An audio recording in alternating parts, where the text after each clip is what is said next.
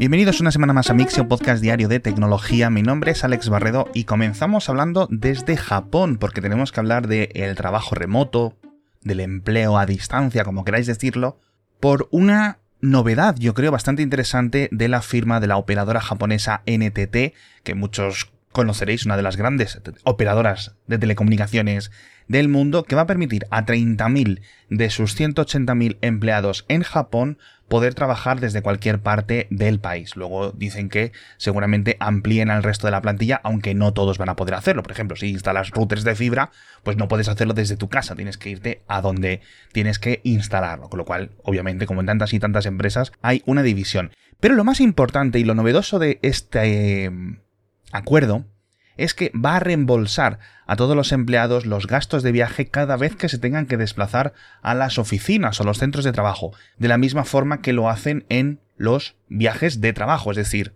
que si tú trabajas en una provincia lejana y tienes que ir a las oficinas porque un día tu jefe te dice, oye, vente a las oficinas que tenemos una reunión, tal día, tal día, tal día, te van a pagar el avión, te van a pagar el tren, te van a pagar el coche para ir a la oficina de la misma forma que te lo pagarían si te dicen, oye, mira, vete a hacer unas reuniones en Alemania lo cual me parece una noticia o un elemento significativo y diferente de otras organizaciones de trabajo remoto. Por cierto, hablando de empleo y de la era digital, eh, obviamente el comercio electrónico es uno de los principales ingredientes y en Amazon están empezando a verle los límites porque advierten, en, según un documento interno que se ha filtrado, que van a tener problemas para contratar suficientes empleados a partir del año que viene en algunas regiones y a partir de 2024 de forma generalizada principalmente en Norteamérica. La escala de Amazon es increíble, ya sabéis, millones de empleados y este crecimiento solo puede continuarse con mayor automatización o con mayor crecimiento de empleados humanos, lo cual es donde encuentran esta barrera. Y una cifra muy interesante que me he encontrado en este reporte interno es que Amazon, al menos en Estados Unidos, está contratando a uno de cada siete currículums que le llegan. Es decir, básicamente están contratando a todo el mundo que pueden lo cual me parece unas cifras de locura.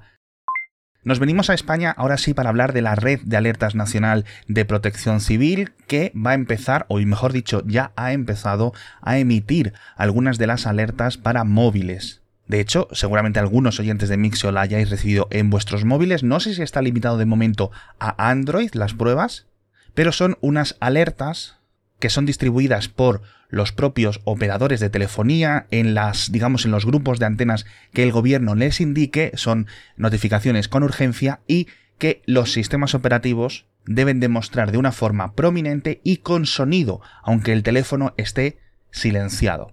O por ejemplo aunque el teléfono esté sin tarjeta SIM. Ya sabéis que sin tarjeta SIM o sin saldo siempre se puede llamar a la policía, por ejemplo. Bueno, pues este es el mismo mecanismo. Y además son un tipo de señales que tienen prioridad, con lo cual aunque la red esté congestionada, van a llegar. Y un detalle curioso que imagino que, pues a lo mejor en verano en España con los incendios forestales lo veis mucho, es pues para enviar alertas a las personas que estén dentro de, de la zona de cobertura de algunas antenas específicas. Pero lo más importante para el día a día o para las veces que recibáis estas alertas es que no se puede utilizar el móvil hasta que no presiones en aceptar en esta notificación, es decir, que tiene prioridad absoluta sobre cualquier cosa que estés haciendo. Esto es algo que es muy común en otros países, seguramente muchos de nuestros oyentes en América lo conozcan desde hace años y años y años, pero bueno, este método ahora llega a España. Nos vamos otra vez a América, bueno, al menos a la Guyana francesa, porque la Agencia Espacial Europea da el visto bueno y da la fecha definitiva para el lanzamiento del nuevo Vega C, el nuevo cohete ligero, bueno, cada vez menos ligero, en esta ocasión es una versión mucho más potente de este cohete diseñado en Italia y que despegará por primera vez el 7 de julio. Lo cual es la noticia buena y es que la mala tenemos que hace unos días anunció la propia ESA que el Ariane 6 se va a retrasar. Ya se retrasó en 2020, 2021, 2022 y ahora en principio debería de lanzarse en 2023. Es un batacazo, sinceramente, tres años consecutivos de retrasos, sobre todo teniendo en cuenta que comparten motores. El Vega C y el Ariane 6 utilizan los P120.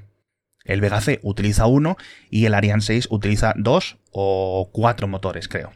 Es de mucha más carga. Lo que no sé es, y hace tiempo que no leo a nadie decir nada de Space Rider, el transbordador no tripulado europeo que en principio se podría lanzar o está diseñado para lanzarse, mejor dicho, sobre el Vega C y que puede estar hasta dos meses en órbita y luego volver a aterrizar planeando en la superficie, que va a ser algo bastante importante para la industria espacial europea. Pero de momento no sabemos nada.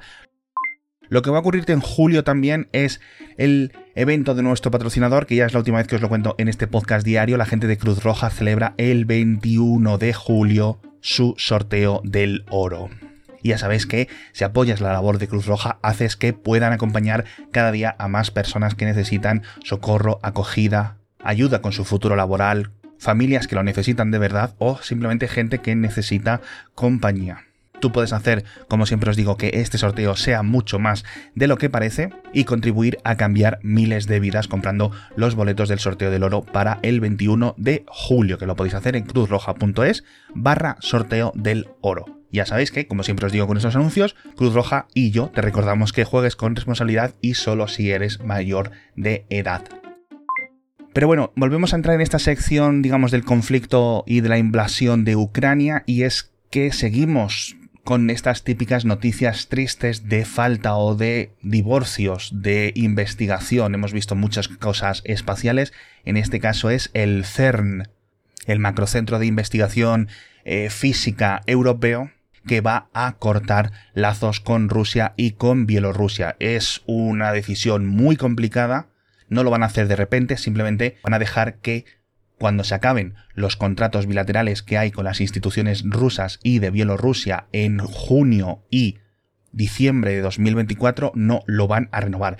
Es una decisión que ya digo ha sido muy muy muy difícil porque el 7%, 8% aproximadamente de los científicos, de los físicos, de los académicos que trabajan en el CERN o en instituciones enmarcadas dentro de las investigaciones del CERN son rusos. Sí es cierto que muchos de ellos eh, durante los últimos meses han mudado a otros países, pero la verdad es que es una decisión muy, muy, muy complicada. Pero bueno, de aquí a, a esas épocas de 2024 quizás puedan cambiar mucho las cosas a nivel político.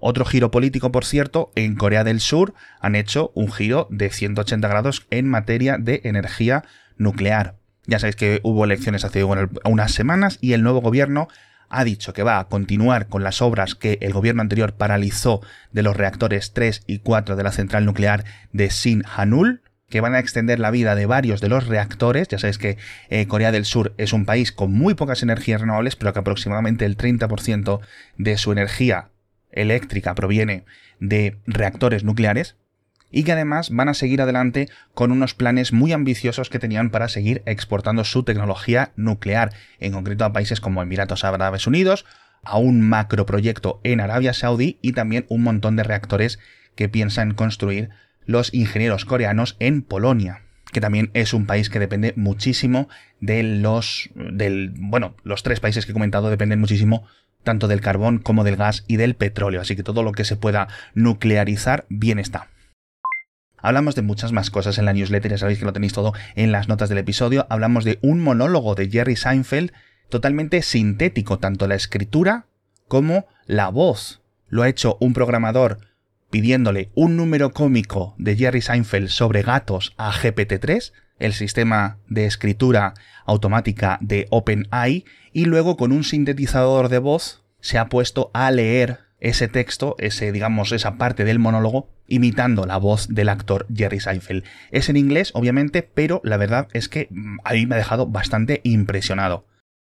Por cierto, otro vídeo que os recomiendo que lo veáis, que tenéis en las notas del episodio, es un sintetizador analógico con una estética única. Es la nueva creación de Love Hulten. Espero haberlo pronunciado bien. Ya sabéis que es un artista sueco eh, yo le quiero mucho, sinceramente. Hace unas cosas muy chulas y su último sintetizador hecho a mano me ha enamorado, como digo en las notas del episodio. Tiene unos toques muy chulos, una pantalla redonda en la que muestra las ondas generadas del sintetizador con unos gráficos muy chulos, el teclado también lo ha hecho a mano, un montón de conectores, un montón de cables, de unos colores pastel. La verdad es que es una delicia de verlos. Dejo el enlace en las notas del episodio y si no, buscáis Love como amor en inglés, Love Hulten en Google y os sale.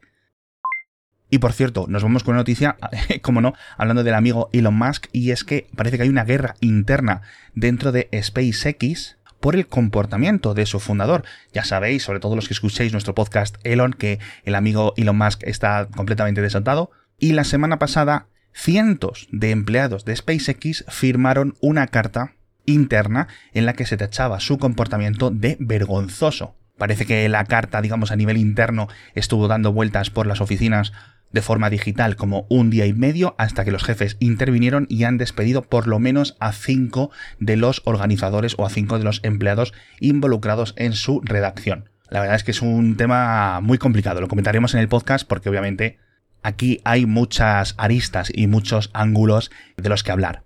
Por cierto, Elon Musk, que ya sabéis que en principio, si nada raro ocurre, va a acabar siendo el dueño completo de Twitter, se reunió de forma por videollamada con todos los empleados en una llamada abierta hace unos días y dijo varias cosas interesantes. Uno, que seguramente haya despidos, o bastantes. Acabaron hablando de aliens, acabaron hablando de cosas rarísimas, de, de que tenían que copiar a TikTok. Y sobre todo me quedo con una cosa, y es que parece que al menos durante un tiempo va a ejercer de director ejecutivo de la propia compañía, con lo cual vamos a ver cómo, cómo acaba la cosa. En fin, con esto nos despedimos. Muchísimas gracias a todos por estar conmigo un día más y nos vemos mañana con más noticias de tecnología.